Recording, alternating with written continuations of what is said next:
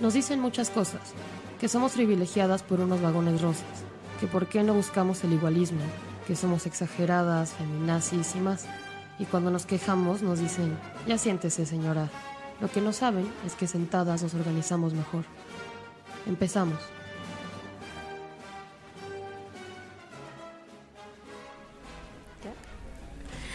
Hola, bienvenidos al programa Ya 15. Yo es el 15, 15. de Ya Siéntese Señora. Yo soy Jimena. Yo soy Alejandra. Y bueno, los que nos pueden ver podemos- pueden ver que no estamos en el mismo lugar de siempre. Estamos fuera de la cabina porque hubo unos problemas técnicos Graves. uh, graves. Graves. Entonces, por esas cuestiones vamos a estar transmitiendo desde aquí. Y pues ya es todos los No, avisos. las redes, las avisos redes. antes de empezar. Entonces van a ver a lo mejor movimiento por ahí atrás. No les hagan caso. Ajá. No. no les hagan caso. Ajá, sigan nuestra voz. y este les recordamos que nos sigan en nuestras redes sociales, en Facebook, siéntese Senora 4. señora 420 y también igual en Instagram, siéntese señora 420 y en Twitter. Twitter, siéntese guion bajo ya. Así es. Y bueno, vamos a empezar con las notas que les queremos dar esta semana y vamos a empezar con Puebla. Con la decepción, la traición, hermano. El, el pas- hace unos días, el Congreso del Estado de Puebla determinó que, bueno, en, sus, en las comisiones tanto de Procuración de Justicia como de Equidad de Género, determinaron que, por aprobación, que ya no iban a discutir los temas sobre el matrimonio igualitario y la despenalización del aborto ahí en el Estado de Puebla. Y bueno, se supone que eh, yo, había, yo he- había leído tweets que decían que muchas de las personas que están en estos lugares del gobierno habían traído la bandera de que con ellos ellos iban a votar a favor del Así matrimonio igualitario y a favor de la legalización del aborto, cuestión que no están cumpliendo y pues ahí es donde viene la traición, ¿no? La traición. Porque te presentan de alguna manera, ahí les digo, bueno, el pan ya sabes que te espera con el pan, ¿no? O sea, dices, Sí, ya estás preparado. ya estás preparado y si eres panista, pues, pues no sé qué decirte, pero este, pero de ahí en fuera las personas que votaron por estos partidos que les prometieron más inclusión y más comprensión y derechos y derechos humanos no lo están no lo están cumpliendo. Así es, eh, recordemos que, y bien como lo dices Jimena, los las y los legisladores del, de Morena de esta coalición de Juntos Haremos Historia, ellos prometieron en su campaña que iban a, abordar estos temas e iban a, de una u otra manera, facilitar que se reformara el Código Penal en, est- en el Estado de Puebla para que tanto el matrimonio igualitario como la despenalización del aborto funcionara. La cuestión es de que pues traicionaron y allá nuestras compañeras, nuestras colectivas que están allá trabajando arduamente, se van a manifestar este domingo para hacer un llamado sobre esta traición que hicieron estos legisladores que, como bien dices, llegaron, anunciaron que iban a apoyar, que, no- que iban a- estaban a favor de estas, mayor, de estas minorías y resulta que no. Entonces, este domingo 13 de, oc- 13 de octubre, al mediodía, nuestras compañeras allá en el estado de Puebla, Se llama colectiva taller, ¿no? el taller, Ajá. están convocando a una marcha para, para exigir a estos diputados y estas diputadas que de verdad respondan a las necesidades de la población. Y le- recordamos como cada semana que hay que luchar para que todo el aborto sea legal en todo México, porque es un derecho humano. Así es. Es el derecho a decidir. Cada mujer tiene derecho a decidir de su propio cuerpo. Va más allá de cuestiones moralistas, religiosas. Y por favor, si conocen a una de estas personas que está yendo a rezar a alguna plaza pública pidiendo que no se legalice el aborto, háganlos entrar en razón. Luego entran más en razón si un familiar les dice, ¿no? Pues Esperemos. pues esperemos que sí. y este, ¿algo más de esta noticia, Ale, que quieras comentar o nada más? Nada más, porque la verdad es de que estoy muy traicionada, me siento muy molesta y esperamos que con el paso de los días, con el paso de la semana, los congresos en los diferentes estados reaccionen y le hagan caso a, a- a los ciudadanos, a los ciudadanos que votaron por ellos. Claro.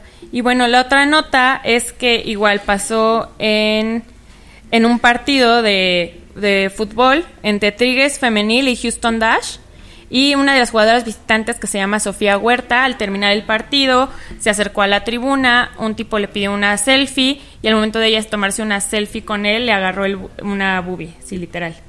Entonces... Y está en una fotografía. Está en una fotografía literal que se ve que la cínico, ese- manosea.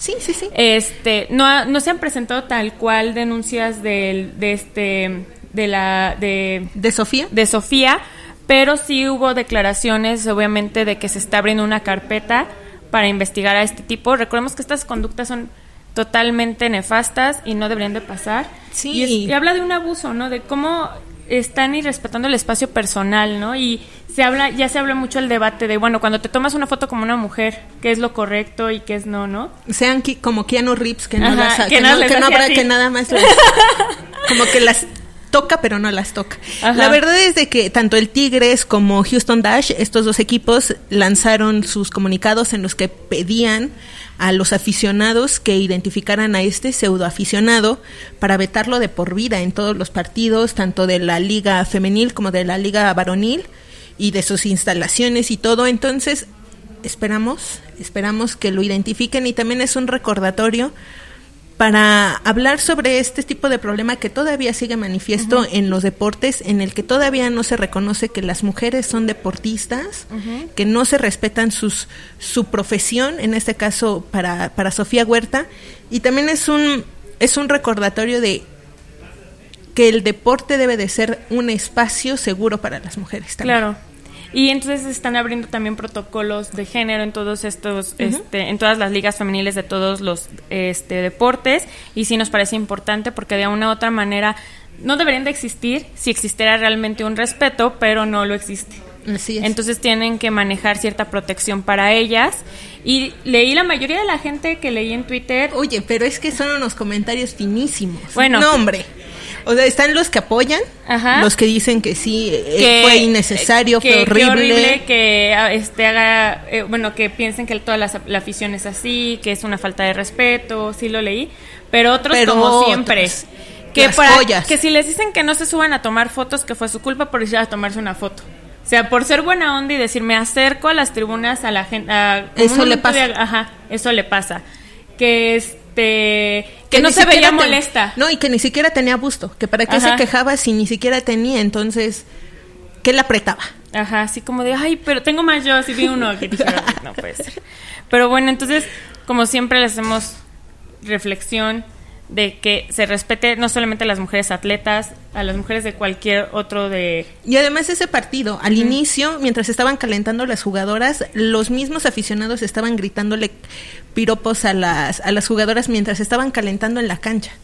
Entonces, eh, a, a mí me sigue pareciendo inverosímil, pero puedo creerlo que sea muy probable y es lamentable que haya aficiones y más la de Tigres, ¿no? Que es la que se defiende de que dice que es la mejor de México, que el equipo está está sumamente preparado, que las instalaciones y que existan estos tipos de actos me parece una lástima.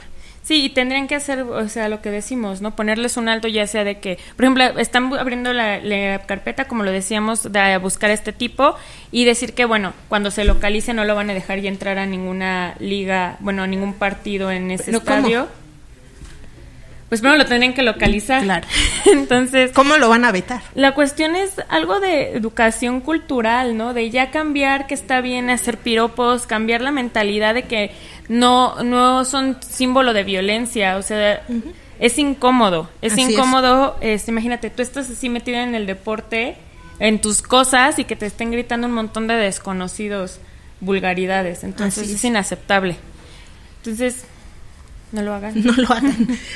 no está bien. Y bueno, vamos a otra noticia más internacional y hablan, pero pues hablando es de horrible. cuestiones igual de feas, este salió la noticia que una eh, una monja de eh, Togotesa que se llama Macamtine Lambo Lembo se graduó eh, con un de los honores más grandes Sí, el de máximo el rango máximo de una rango tesis. De una tesis de este doctorado y esto tomó el tema de los abusos de padres a monjas y dentro de todos estos abusos y violaciones, abortos clandestinos, esta esclavitud sexual. Y es, es muy fuerte porque tú te lo puedes googlear, literal, abusos de sacerdotes a monjas y salen de noticias, muchísimas. Y todas recaen en lo mismo. Es un abuso de poder. Claro. No pasa nada porque son hombres que están eh, vistos de una por la sociedad por Como la santos, iglesia como intocables. así es. Y obviamente las, las monjas y sin fin de personas que han sido abusadas por muchos de ellos no están en las mismas condiciones. Es un abuso de poder.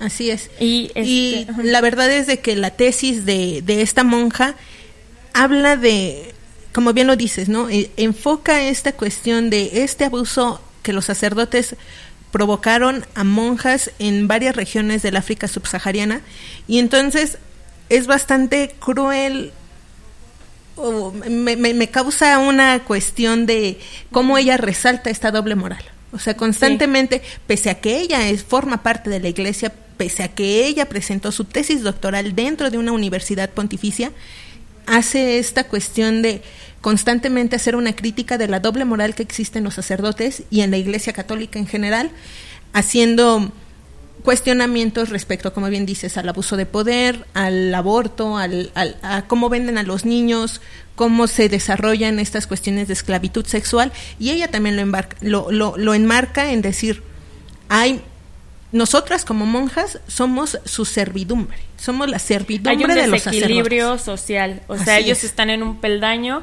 y las demás, las demás, bueno, las mujeres estamos para servirles. No hay tan solo cuántos cargos de importancia o de gran rango puede, pueden tener las monjas en Así cambio es. de los sacerdotes, ¿no? Sí, y, es, y no sé, es, es para también hacer un cuestionamiento. Sí es una noticia internacional, pero también recae en México, ¿no? El, el hecho de que cómo están inmiscuidas las, las estas cuestiones religiosas, estos grupos religiosos, en una cuestión del dominio de poder, de, de relaciones, del aborto. Y recordémoslo, hace poco lo que salió la noticia de BIFAC, que se encargaba de traficar bebés y era a partir de una de una religión De en San Luis Potosí. O sea, era un sacerdote en el que decía, ustedes están solas, vengan, BIFAC las va a ayudar y BIFAC se encargaba se de traficar bebés. Sí, y, y también esto, esto de que ocurre más en los países pobres. Obviamente pasa en todo el mundo, porque pues la iglesia está, la iglesia católica está consolidada en la mayoría del, del mundo, pero sobre todo en África, en Latinoamérica, es donde más están estos casos y también no hay que olvidar la violación hacia los niños Así es. y es inaudito. Hace unos, el, hace un dos años, el Papa Francisco sa- eh, dijo que realmente sí, o sea, aceptó, Reconoció. reconoció, que eso es un paso muy fuerte, reconoció que existían estos abusos sexuales y este tipo de esclavitud. Entonces las monjas estaban, pues decían, qué bueno, o sea, ya va a pasar algo al respecto. Y pues no, no pasó nada, porque volvemos a lo mismo, no falta con nombrar las problemáticas, se tienen que hacer acciones. Sí, cambios O sea, al respecto dentro de la propia jerarquía católica. Y pues nosotras, nosotras como feministas sabemos que la mejor iglesia es la que arde. ¿no? Sí. Pero estamos completamente de acuerdo en que a veces la religión es necesaria para este trabajo espiritual de fe, pero que no se no se interponga, no, no, no se vea un derecho sobre el otro. ¿no? Entonces, Sí. el, el hecho de la invitación a que no es una invitación a dejar la fe, es una invitación a hacer bastante, una, una reflexión constante de cómo vemos nuestros derechos, cómo vemos los derechos de las mujeres y las necesidades respecto al- a las problemáticas actuales. Y bueno, otra cuestión cuando salió esta declaración del Papa es que literal el Papa dijo esclavitud sexual. Así es. Y salió el vocero a decir que no, o sea, es que Se él confundió. se confundió. Él decía una manipulación mental como de... Y, si hay un gran... O sea, el, el- las- el lenguaje es riquísimo y tiene significados muy fuertes. No es lo mismo que te manipulen a hacer cosas a, a que te... Eh, esclavicen. Esclavicen. Obviamente las dos son horribles. Tienen este su rango de, de maldad, se podría decir.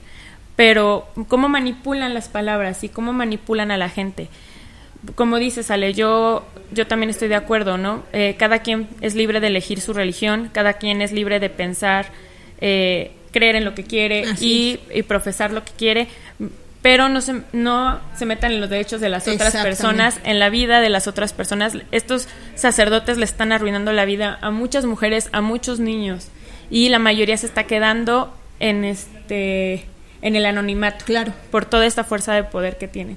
Entonces, no les, no les crean todo lo que dicen estas personas tan religiosas. si les gusta llevar a sus hijos a esas cuestiones, tengan cuidado también. Sí, claro. No, no está de más, ¿no? Así como de, hablamos de que muchas de las violaciones ocurren por parte de familias y conocidos, pues también entra esta parte de la religión, ¿no? Hay que tener, pues, bien abiertos los ojos para saber en qué confiar. Entonces, bueno, vamos a terminar este ciclo de notas. ¿Y de enojos? Y de enojos, y vamos a la primera canción de, de Rebeca Lane, y es, nueva, es, la, nueva, y se llama Siempre Viva. Siempre viva como mala hierba, siempre viva como mala hierba, siempre viva como mala hierba. ¿Quién dijo que era fácil ser mujer? Desde pequeñita me hicieron creer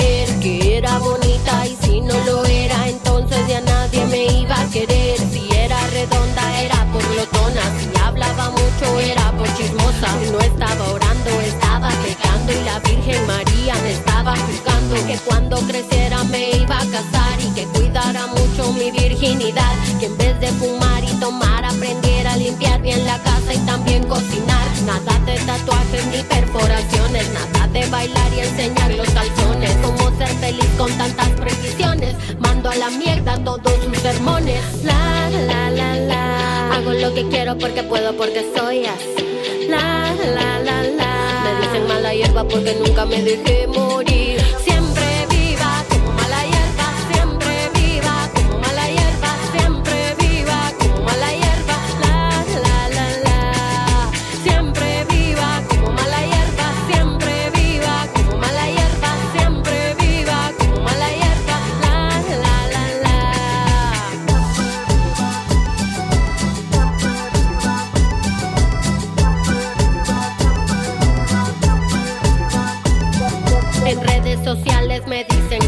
Me dicen peluda, me dicen lesbiana, me dicen fea, me dicen atea y yo siempre viva, pues soy mala hierba. La la la la, me tiran veneno, me quieren cortar. La la la la, me tiran veneno, me quieren matar.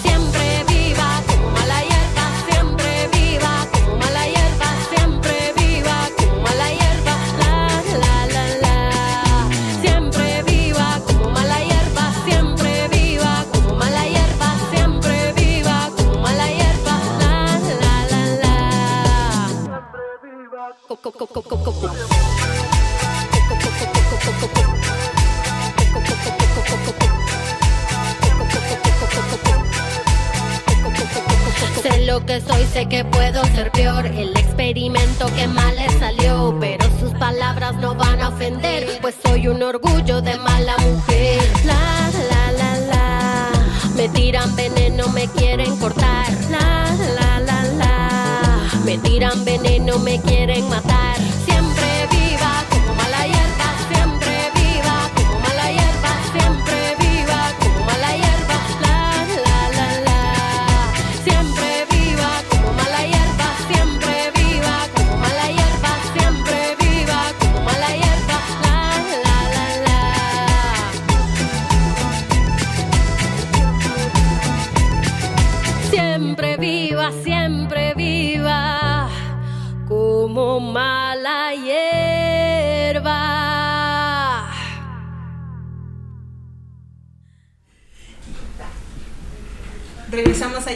señora, y pues ya escuchamos a esta Rebeca Lane, que ya somos súper fan, y esta canción está preciosa, a mí me encanta.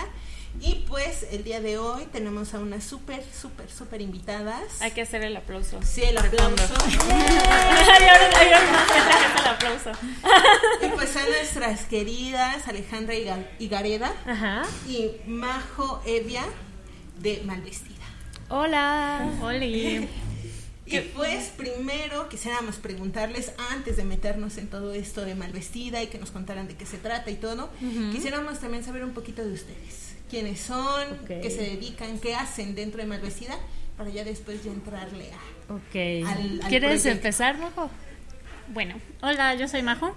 Em, yo estudié comunicación, pero siempre me ha gustado más como la parte de escribir, siempre también soy una lectora voraz desde muy chiquita y mm, empecé a, trabajar a, trabajar en una revista digital en Mérida cuando todavía estaba en la universidad, pero pues nunca pensé que podía realmente vivir de eso, ¿no? O sea, como que era así para mis chicles cuando estaba en la universidad y después he tenido muchísimos trabajos. Soy doña Chambitas. Pero, pero, bueno, básicamente en los últimos años me he dedicado pues a la edición digital sobre todo y a escribir.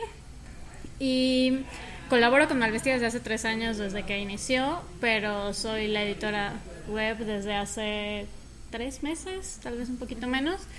Y em, pues lo que hago, que creo que mucha gente oye editor y de todas maneras no entiende nada, es desde encontrar a colaboradoras y colaboradores, eh, colaboradores, este, hasta em, ayudarles en el proceso de escribir el texto, revisar el texto, publicar el texto.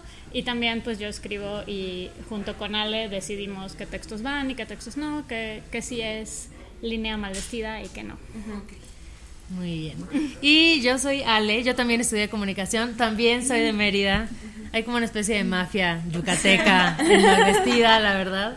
Em, y yo empecé mal vestida hace tres años. Antes de eso trabajé igual en varias revistas y en estas editoriales como súper grandes que siempre te dicen que es el sueño, ¿no? Que si quieres ser, trabajar en una revista quieres estar en una de estas editoriales enormes y de mucho prestigio. Y ya estando dentro me di cuenta que realmente no era lo que quería, o sea, sí aprendí muchísimo, pero me di cuenta que ni estaba hablando de los temas que me interesaban, ni sentía que la ética laboral era algo con lo que yo estuviera de acuerdo, me sentía como súper eh, abrumada, ¿no? Y como, no sé, como un poco explotada también, que creo que es algo que se da mucho en el ecosistema editorial. Y bueno, finalmente como que tuve este momento de epifanía, de revelación en el que dije, bueno, eh, si no existe la revista que quiero leer, o sea, si solo estoy como leyendo revistas en otros países, ¿no? Y con otras realidades y no estoy viendo la realidad de México y de las mujeres eh, de mi edad o de mi rango de edad en México, pues vamos a, a, crearla, ¿no? Y de ahí empecé a contactar a varias chicas que yo ya conocía, entre ellas a Majo, que escribían y que me gustaba mucho como el punto de vista que tenían, que sabía que compartíamos como ciertos valores este, fundamentales y de ahí se empezó a crear Malvestida, eso fue hace tres años y ahorita pues ya somos un medio pues ya consolidado, con equipo de trabajo, con pues una audiencia que es bastante eh, comprometida y bastante participativa, es a lo que nos gusta mucho. Y pues esa es un poquito la, la historia. Y bueno, entonces, Malvestida, ¿cómo la pueden definir? ¿Una revista digital? ¿Qué, ¿Cuáles este, los temas? o ¿cómo, cómo la, Alguien que no conoce y que ve la página, ¿qué les podrían decir ustedes que es Malvestida? Pues mira, yo al principio decía que era una revista, pero ahora siempre la defino como una plataforma, ¿no? y, y ya hasta primero era plataforma digital y ahora ya me queda un poco corto porque me estoy dando cuenta que las cosas que hacemos ya están trascendiendo también el mundo digital, ¿no? Entonces, Malvestida en este momento es como una plataforma que se dedica a amplificar las voces y experiencias eh, de las mujeres, ¿no? Desde un punto de vista que es honesto, que es diverso, que busca ser inclusivo, que busca ser divertido también. Entonces, es eso, al final se ha convertido en una comunidad de gente, ¿no? Hombres, mujeres, no binarias, todo, eh, que de alguna forma quieren quieren ver una realidad diferente o quieren ver su realidad reflejada en los medios eh, de comunicación. Entonces eso es un poquito lo que hacemos. No sé si Majo quiera aportar algo más. Creo que sí, lo definí bien. sí. ¿Y por qué le pusieron mal vestida? Bueno, esto eh, surgió porque yo cuando estudié la carrera estaba muy obsesionada con el tema de la moda y me gustaba mucho, o sea, más que la moda en sí, las marcas y las tendencias, me gustaba como el estilo de la gente que era como freaky, ¿no? Esta gente que se atrevía a hacer cosas diferentes, eh, que, que se atrevía a combinar y a como no sé, ser más transgresor en su forma de vestir. Y yo empecé un blog eh, dedicado como a hacer entrevistas y a hacer perfiles sobre estas personas y me pareció, le puse mal vestida por eso, o sea, porque me parecía que para mí la gente como considerada mal vestida era la más chida, ¿no? La que más me llamaba la atención. Y eso fue en 2010, corte a muchos, muchos años después, cuando decidí lanzar la revista andaba buscándole un nombre y quería lo que fuera en español y que fuera un poquito irreverente y que fuera corto y que se te quedara en la mente. Y como que muchos de mis amigues cercanos que ya conocían mi blog me dijeron, güey, pues quédate con mal vestida, ¿no? Es un nombre que de entrada ya te habla de algo que está como que rompiendo con algo. Em, y eso como que me robé el nombre a mí misma y agarré mal vestida también para el proyecto de la revista. Entonces ahí va. Bueno, y es que el estilo que tienen, o sea, si ustedes ven el Instagram de Malvestida y así, sí justo tiene estos colores estridentes todo el tiempo, la combinación. Y cómo, o sea, cómo es que deciden qué va a las páginas, qué, por ejemplo, qué va a Instagram, qué va a Facebook, porque aunque tengan el mismo lenguaje, tienen diferente, como, ¿qué será? Como diferente diálogo con los que lo siguen, ¿no? En cada una de las plataformas. Sí, pues bueno, creo que ya, o sea, hay un momento en el que ya no es una decisión, sino que es como, bueno, esto va a Instagram, pero también estamos todo el tiempo pensando en esta, o sea, primero yo soy fan de los analytics. o sea, no, no, es la respuesta tal vez que esperaban oír, pero la gente, o sea, tu audiencia te dice lo que le gusta y cómo lo quiere y qué está funcionando, ¿no? Entonces, a mí en, en la página es un o sea, porque pues yo estoy encargada más de, de la página eh, y los textos en específico. Eh, es un equilibrio entre qué ha funcionado antes, eh, qué, qué, está leyendo la gente y qué está buscando y cómo llegan a, cómo llegan a nosotros a través de Google y qué no hemos hablado uh -huh. y qué eh, voces no hemos, eh, no hemos impulsado y hay que meterlas también. Entonces es un poco, la, o sea, la audiencia te dice y otro que también es conocer las herramientas, ¿no? Hoy estuvimos hablando un rato de todas las herramientas que hay en Instagram nuevas uh -huh. y es pues cómo las puedes usar y cómo las está usando la gente, ¿no? Entonces es para mí es un poquito eso, es entre conocer muy bien las herramientas que tienes y también conocer muy bien quién te está quién es tu audiencia. Uh -huh. Y esta cuestión que, bueno, las dos se refieren como la diversidad, ¿ustedes creen que sea como el punto de partida de Malvestida? Creo que estoy muy lejos del micrófono. Sí, eh, yo creo que definitivamente es parte importante del motor porque a mí como lo que me movió a lanzar eh, la revista era que yo decía, ¿dónde están las historias que yo platico, o sea, que yo vivo o que yo platico con mis amigas o que yo escucho de otras personas, ¿no? ¿Por qué en los medios no están estas historias? ¿Por qué no se está hablando de estas personas, ¿no? Entonces, eh, de ahí siempre he tenido muy claro que al final yo estoy limitada por mi propia experiencia y no puedo hablar, de, o sea, desde los textos que yo escribo no puedo hablar más que de mi experiencia pero creo que es fundamental encontrar a quienes sí pueden hablar de experiencias diferentes y diversas a la mía, ¿no? Entonces, creo que está muy claro que una de nuestras metas es siempre ir sumando más voces. Eh, yo siempre digo que tenemos sea, no puedo decir como, ay, ya lo estamos haciendo perfecto y ya todo el mundo está incluido, porque me queda claro que hay perfiles que todavía necesitamos encontrar esas voces que, que puedan eh, entender como el estilo editorial de Malvestida y que puedan ayudarnos como a sumar sus historias a la plataforma. Entonces es algo que Majo siempre estaba buscando, así de dónde sacamos a colaboradoras, de, de qué temas no hemos hablado, eh, qué gente no, no se está viendo reflejada en los medios de comunicación, ¿no? Entonces es una, es una búsqueda y al mismo tiempo es un llamado constante igual a a decir, estamos abiertos. O sea, si tú tienes una historia que no has visto, que crees que es importante, hay que contarla. Porque al final de cuentas, o sea, los medios tienen un, un poder muy especial para generar empatía y para conectar y para sanar, ¿sabes? Como que yo he sanado a raíz de textos que he escrito, yo he sanado a raíz de textos que he leído sobre situaciones que aunque no son exactamente iguales a las que yo viví, tienen trasfondos similares.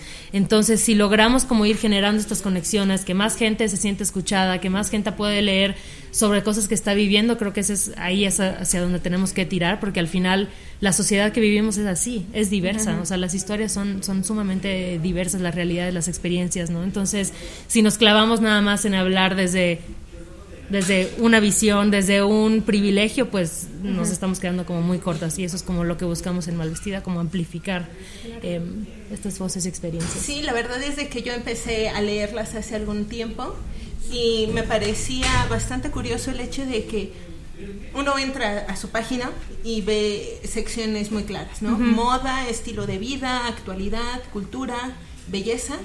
Y de una u otra manera, lo primero que te, te imaginas es de que es una revista como, o un blog, uh -huh. ser, como cualquier otro, ¿no? Pero ya cuando entras y, y, y, empiezas a leer los textos, a mí el que me, uno de los últimos que me ha fascinado es el de cinco chicas que te enseñan cómo maquillarte en el metro. Ajá. Entonces es precioso, es precioso porque de una u otra manera te hablan desde una eh, uno está acostumbrado a leer, no sé, Cosmopolitan. Claro. Entonces, uno dice, ok, debes de comprarte esta base, carísima, y, y todo, y tal, y tal, y, y lo manejan desde una tendencia de que tienes muchísimo tiempo para maquillarte en tu casa. ¿no? Entonces, cuando yo leí ese artículo, me, pareció me pareció maravilloso, porque lo trasladan a una, como bien lo dices, ¿no? Una cuestión real y que habla de una unas situaciones que podemos muchísimas mujeres muchísimas mujeres vivir. Sí. entonces me parece bastante acertado el hecho de que sus temas desde esta primera matriz que vemos de moda que puede quedar como algo frívolo por ejemplo sí llega a, a- a insertarse en varias narrativas que me parecen bien interesantes Es que yo creo que estábamos acostumbradas, o estamos todavía, que las revistas eh, de estilo de vida o las revistas para mujeres siempre eran aspiracionales, ¿no? Y hay una razón, o sea, obviamente está impulsado por una industria de consumo que quiere que compres maquillaje, que quiere que hagas dieta y bajes de peso, que quiere que compres ropa, ¿no?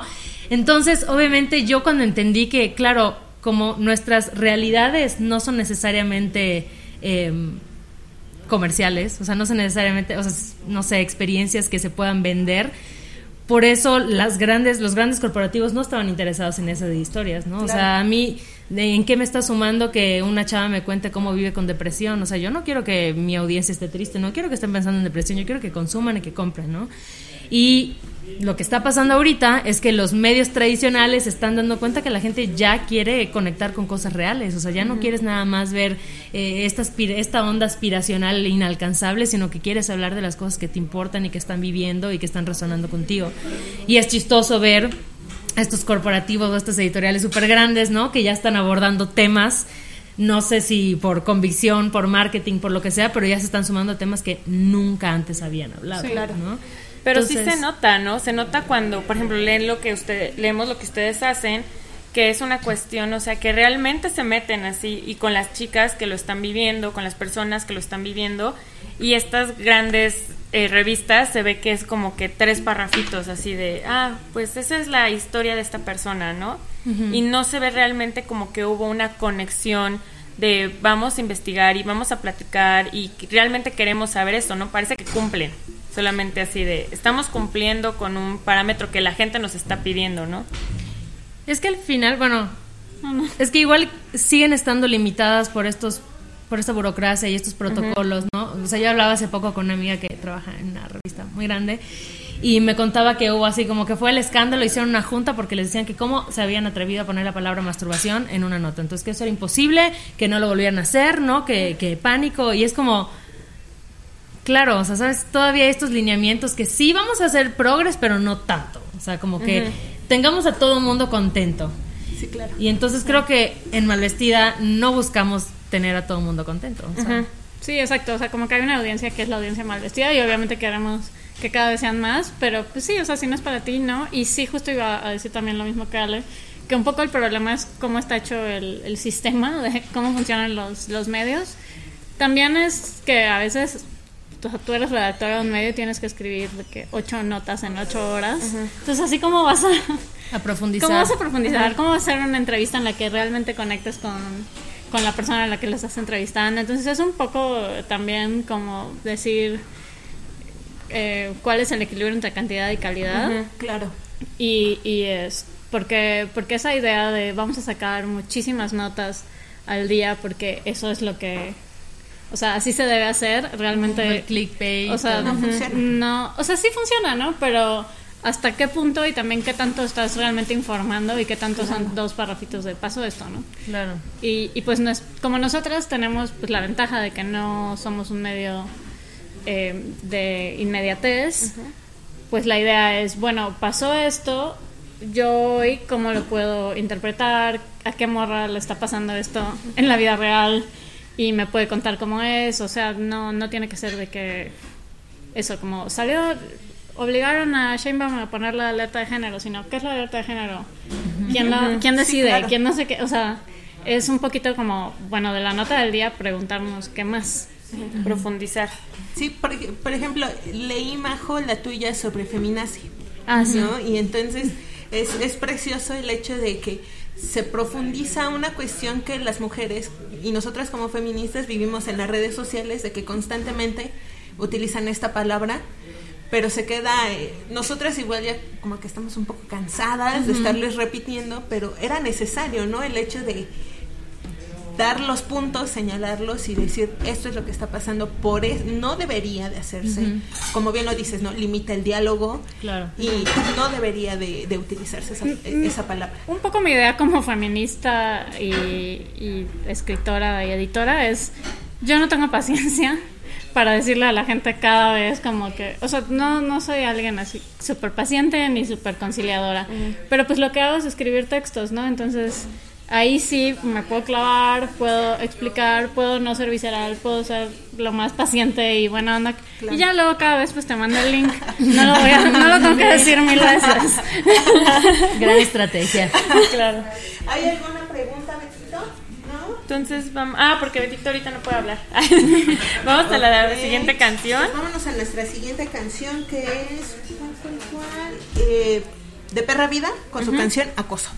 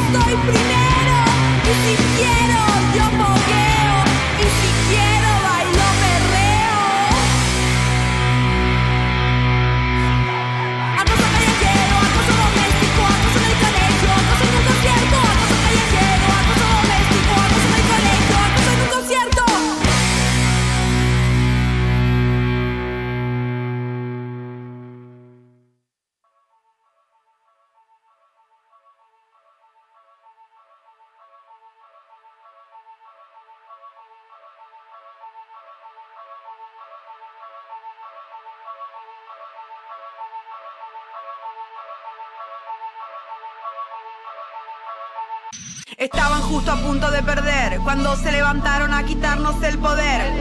Estábamos a punto de poder, nos bailaron las alas y perdimos el poder. Hay muchos intereses que perder, muchos viejos de mierda desde siempre en el poder. Se ve que tienen miedo de perder, se ve que tienen miedo, mucho miedo, mucho miedo de perder. Ahora que la llama se prendió, se ilumina la historia y ya sabemos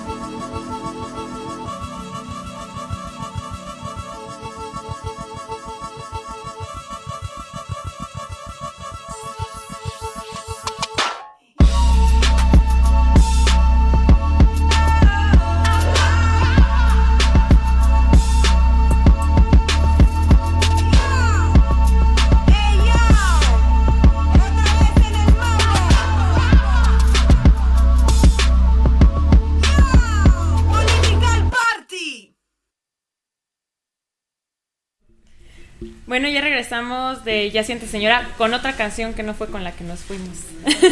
la canción que escucharon al final es de Sarah Heb y la canción se llama Fuck the Power. Y bueno, estamos aquí con esta Majo y con esta Ale de Malvestidas. Continuamos con ellas. El, el- el bloque anterior nos hablaban un poco de cómo surgió el proyecto, cuáles son las cuestiones que ellas ven en las personas que siguen, ¿no? Y cómo darles cómo alimentarnos, su, es una alimentación, no tanto eh, la gente que la seguimos como ustedes que escriben y ven. Entonces, bueno, entonces, ya que pasan como todo este proceso de selección o como cuando iniciaron la cuestión de malvestidas, ¿cómo fue que dijeron, estas van a ser las secciones que vamos a tener? O sea, es, es la necesidad que necesitamos o que queremos cubrir. Pues fue un poco pensar, em, o sea, como que, digamos que la reflexión fue que las vidas de las mujeres no están limitadas nada más a la moda y la belleza, que es lo que tradicionalmente ves en las revistas em, para mujeres, sino que dijimos, bueno, ¿cómo podemos ampliar eso? Igual es importante hablar de, temas de actualidad, ¿no? Que puede ser desde algo de política, o sea, cuando ha habido elecciones hemos hecho como co- cobertura y hemos hecho explainers sobre ciertos temas de, de política, hablamos mucho de equidad de género, hablamos mucho de... Más. Pues sí, lo que está, lo que está pasando en el mundo que, que nos importa. Últimamente hemos estado mucho, hablando mucho de la crisis climática porque pues todas estamos viviendo eso y del aborto. del aborto. Entonces, pues sí, eso es que, que- Y por ejemplo, pues sucede que de repente te das cuenta de que hace poquito creamos la sección salud porque muchas cosas estaban o en estilo de vida o en sexualidad o en... eh, pero no realmente eran de salud y pues la creas, ¿no? Y ya. O sea, no es como ni la tengamos que anunciar ni nada, nada más. Pues ahora las cosas de salud viven en salud porque también pues es algo súper importante de lo que no hablamos mucho, creo, las mujeres, de, de nuestra salud. y Salud de- mental. Ajá, o sea, desde salud mental hasta eh, cómo hacer una autoexploración eh, mamaria, ahora que es este que es octubre, o sea, como que todas esas cosas fuimos descubriendo que igual interesan, ¿no? Y sobre todo salud mental. Sí. es. Yo siempre digo de broma que como que las juntas editoriales de Malvestidas son como grupo de apoyo, ¿ya sabes? Porque al final, o sea, los temas que tocamos son los temas que estamos viviendo. Entonces, digamos que la agenda la marca nuestra vida, así, la vida real, bueno, no solo nuestra vida, pero la vida de las personas que colaboran en el sitio. Entonces es un poco eso, o sea, no hay ningún tema que sea tabú, no hay ningún tema que esté prohibido, más bien si es algo que nos inquieta, que nos emociona, que nos causa dudas, que nos causa debrayes emocionales, pues vamos a hablar de eso. Y bueno, el equipo de Malvestida son ustedes dos o, y quién es más lo es un equipo grande o- y aparte de la, obviamente de las colaboraciones que hacen independientes, quiénes son más o menos. Pues estamos nosotras dos, está Diana, que es la encargada de producción, y si aman el Instagram, es bastante el trabajo. Gracias a Diana. Es gracias a Diana, y eh, ella lleva eh, casi todo el Instagram, a veces nosotros nos metemos como a, si estamos en un evento o algo, pero eh, ella lleva el Instagram y también pues todas las sesiones de fotos o los videos, ella, ella organiza. Eh, Es una increíble fotógrafa y es muy joven, tiene 23, acaba de cumplir 22. No sé, es, es muy joven y yo sé. Muy talentosa. Porque yo le llevo 10 años. Y, este, y Atocha es, le decimos que hace macramé eh, Digital. Digital, porque es así, es el experto en video y en hacer que quede todo, o sea, de, de algo que se veía enorme y sin forma, saca un video increíble. Últimamente está capacitándose para hacernos unos filtros increíbles de mal vestida en Instagram. Y, Ya los vimos. y está muy padre ver como, o sea, un día no sabía hacer algo y, y tres días después tenemos Deja un, un, filtro. día, o sea, en la mañana no lo sabía hacer y a las 3 de la tarde nos entregó el primer filtro y todo así de... Así- ¿Cómo eres tan genial? El proceso fue de que no entiendo nada, no entiendo nada, no enti- ah, creo que mm, ahí está el filtro. Ajá. Sí, muy loco. Increíble. Y bueno, esas son las personas eh, que estamos como eh, Base, trabajando así, base. Ahí en este momento tenemos también dos practicantes que son Paola, que me ayuda un poco en, en la parte editorial, pero también pues está metida en todo, dándonos ideas y así. Y Jimena, que empezó hoy, que va a estar más bien como asistente de producción. Y tenemos también pues colaboradoras con las que trabajamos regularmente, como más o menos una columna al mes o algo así, y gente que pues colaborará una vez al año. una- ¿Y cómo se puede colaborar con ustedes? O sea, Escribiendo la majo. Escribiendo a Sí. majo.malvestida.com va, por favor. Ajá. Escribiendo. ¿Qué tema quieren escribir? Unas líneas de cómo lo abordarían. Chequen si ya tenemos una nota así en Malvestida.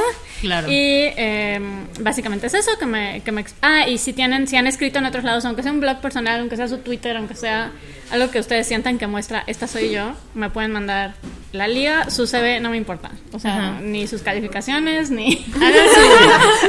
Hagan su, pitch porque Que lo diga significa que ha pasado mucho. es que luego hay mucha gente que escribe, pero hola, quiero colaborar y es como Ajá, y tenemos que empezar ya, todo el proceso y, ya lleva más tiempo llegar. a- Y lo del saber no lo digo, no es mala onda, o sea, entiendo que en muchos lugares sí. lo piden, pero para que sepan que a mí, o sea, no me importa.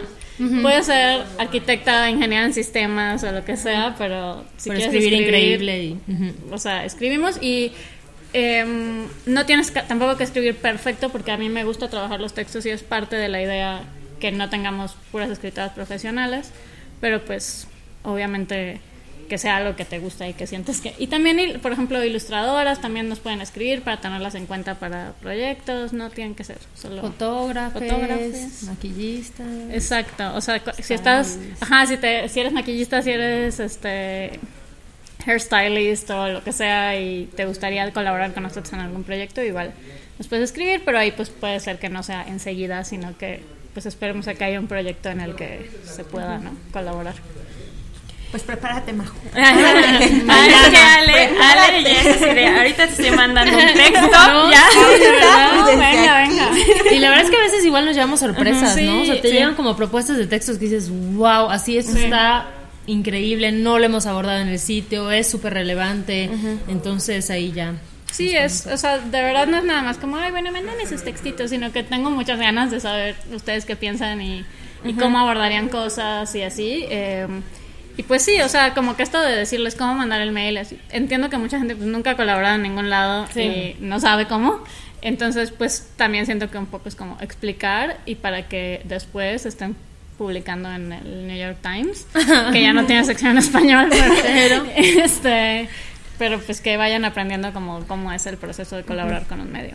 Súper. Ahorita nos hablaban también, porque lo vamos a hacer, Majo, pero también nos hablaban sobre los eventos. Entonces, un evento que ya se les viene muy cerquita es el conversatorio. Entonces, quisiéramos también que nos contaran sobre él para los que no lo saben, para que si quieren ir, cuéntenos un poquito más. Pues mira, Conversatorio es un evento que realizamos en colaboración con la plataforma Cool Hunter MX, que es un poco como una revista hermana nuestra, compartimos oficina y hacemos muchos proyectos con ellos.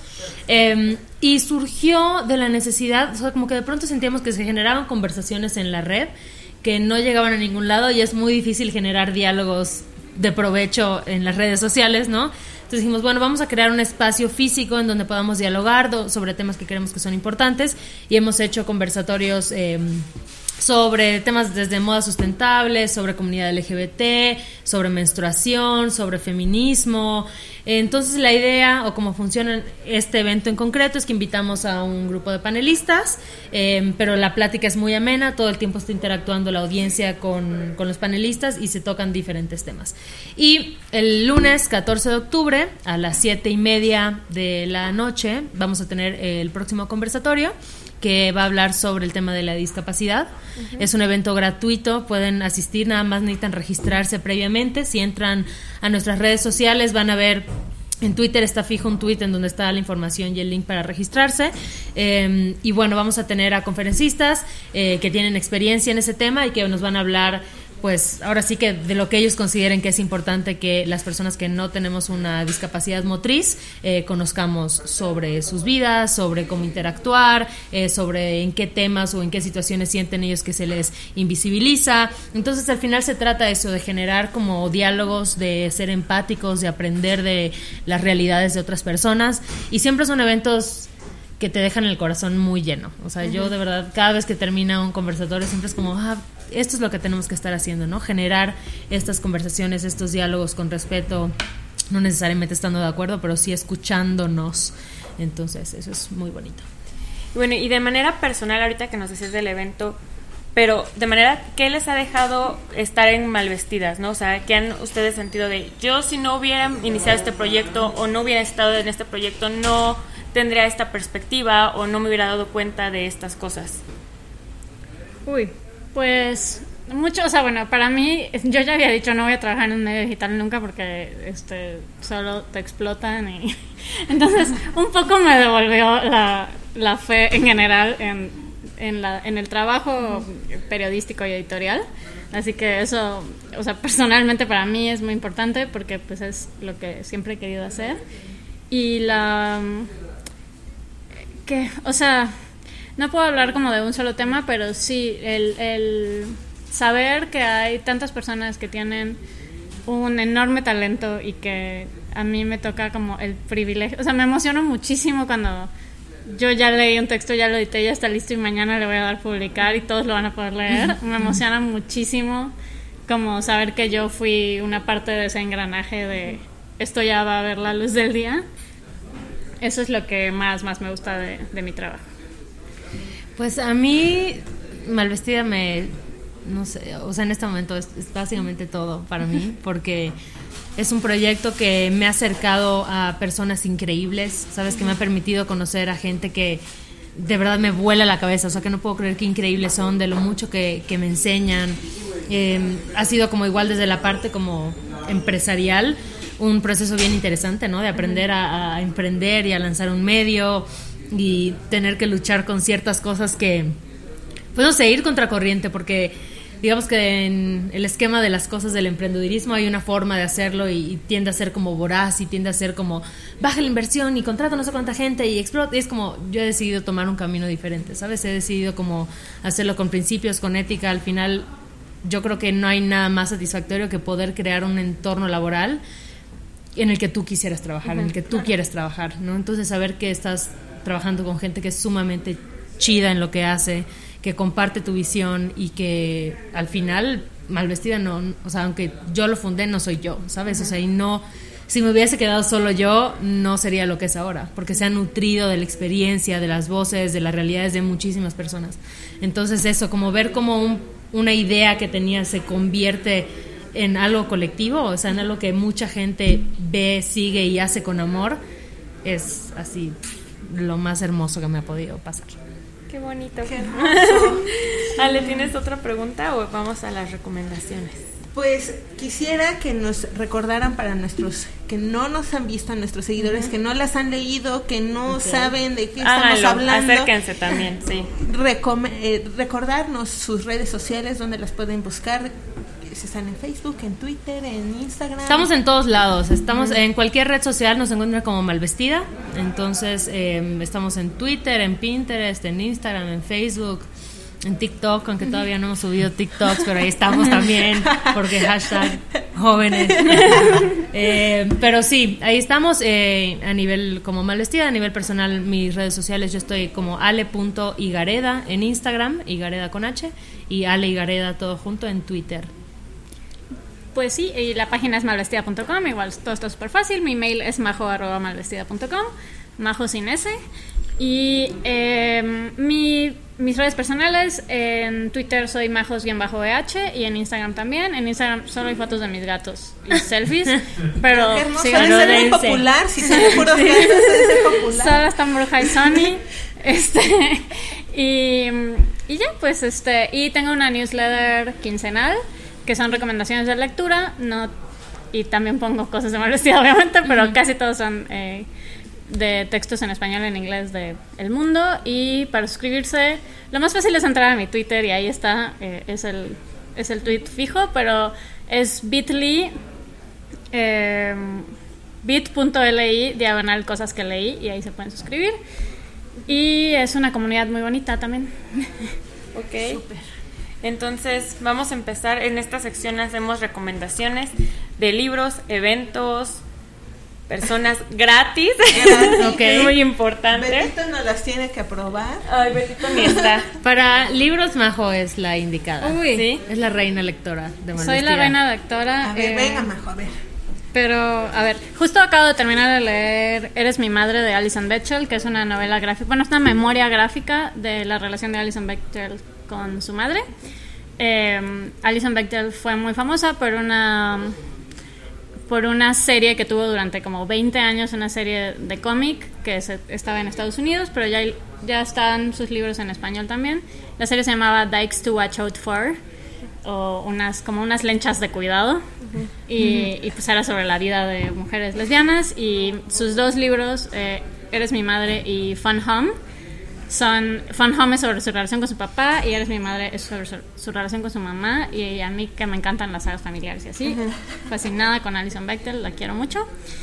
Y para seguir hablando de libros, una colectiva que se llama Libros Before Tipos. Before es una B y un 4, eh, que son varias booktubers que escogen un libro al mes y lo leen junto con su audiencia y hacen proyectos super padres además. Y están Eh, orientados a lectoras. están orientadas a autoras. Entonces, eh, todo es para conocer nuevas autoras. Yo leo sol- casi solo mujeres desde hace como tres o cuatro años. Pero ellas, aprendo muchísimo de ellas porque ellas leen también mucho mujeres latinoamericanas, mujeres, o sea, otro tipo, otros géneros, porque son un- una colectiva muy diversa y, y muy chida. Y las quiero mucho. y las TQM. ¿Tú, Ale, alguna recomendación? A mí de... Dime. Ah, Alex. Ale, venga. A mí de proyectos eh, recientes que me han gustado mucho, me gusta mucho lo que hace Pussipedia, eh, punto .net, que es una enciclopedia sobre la pussy, como ellas le dicen, o pues sí, sobre muchas cosas que no sabemos de pronto sobre sexualidad. Y entonces lo que hicieron fue que hicieron un fondeo, una campaña de fondeo y lanzaron una plataforma gratuita en donde puedes saber todo tipo de información, desde cosas como muy biológicas y de sexualidad y de enfermedades. Y está muy cool porque igual está eh, enfocado como a personas trans, entonces como que es una información como súper diversa y además muy bien curada. Me gusta muchísimo lo que hacen. Y eh, yo soy muy fan igual de... Hay unas chicas, una colectiva que se llama Nasty Feminasty, que igual me gusta mucho lo que hacen. Ellos hacen, eh, hacen eventos gratuitos en donde hay arte, en donde hay como venta de ciertos productos hechos por eh, ilustradoras independientes, hay poesía. Entonces sus eventos siempre son muy lindos. Eh, igual es un evento gratuito al que puedes ir a conocer a chicas eh, haciendo cosas muy interesantes. Entonces esas dos serían mis recomendaciones. Ok, ahora, Ale. Ok, este, pues va a haber un encuentro de escritoras y cuidados que los vengo siguiendo desde hace un rato. Ah, sí. También vas a participar, creo Sí, que ahí, también voy a Majo. participar, voy a estar Entonces, es un evento gratuito este 16 y 17 de octubre aquí en el Cazul de UNAM, allá en Orizaba 24 y pues para que vayan, asistan, se registren y aprendan muchísimo sobre escritoras y esta relación que existe con estos cuidados que las mujeres realizan en el hogar, en la familia y, y a sí mismas. Como, Sí, entre nosotras. Está muy padre y también es un ejemplo increíble de un proyecto colectivo que se fundó en Kickstarter, que va, va a haber gente cortando el pelo, va a haber un unas morras, una chica que hace postres veganos, va a dar los postres y va a haber café y té y va a haber papacho y así va a estar Bueno. Escuchen para que vayan, para que vayamos. Vayamos todas. Y bueno, estamos muy de libros, entonces yo les quiero recomendar que vayan a la librería de Utópicas, que también se dedican sobre todo a autoras. Y hay eventos, la mayoría son gratis, Betito. Este, por favor, Ajá, aprueba todo. Entonces, es ahí por Prepa 6, División del Norte. Y ahí yo he encontrado libros que no había encontrado en otro lado, entonces es un buen lugar, así como de, es que quiero comprar este libro de esta autora y no lo encuentro y no lo encuentro y no lo encuentro, ahí, es muy es. probable que lo tengan. Y bueno, vamos a terminar ya este programa número 15 de Ya Sientes Señora. Les agradecemos mucho que vinieran. gracias, y gracias por en este inconveniente que tuvimos que salirnos del, de, la, estas- de la cabina. Entonces, más hubo más libertad, ¿no? De espacio. y nos recuerdan por dónde las podemos seguir. Estamos en todas las redes sociales, o sea, en Instagram, Facebook, Twitter, eh, Pinterest, como arroba malvestida. Y el sitio es malvestida.com. Y pues ahí estamos a la orden. Eh, si tienen algún pitch, háganlo ordenadamente con majo a, arro- a majo arroba malvestida.com. ¿Ok? Y síganos a nosotros en nuestras redes sociales. Facebook e ins- e Instagram, Siéntese Senora 420 y Twitter, Siéntese ya. Ya. Y gracias Betito, Gracias, como Betito. siempre, aunque hoy no habló.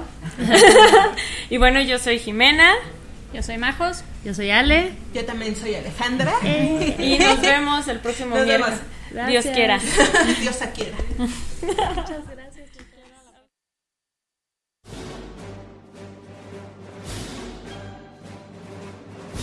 Ya siéntese señora, terminó por hoy, pero volvemos la siguiente semana porque el feminismo no descansa. Síganos en nuestras redes sociales, en Twitter como arroba siéntese guion bajo ya, en Facebook como ya siéntese señora y arroba Radio Pacheco 420, así como en www.clubcannabicosochupili.com.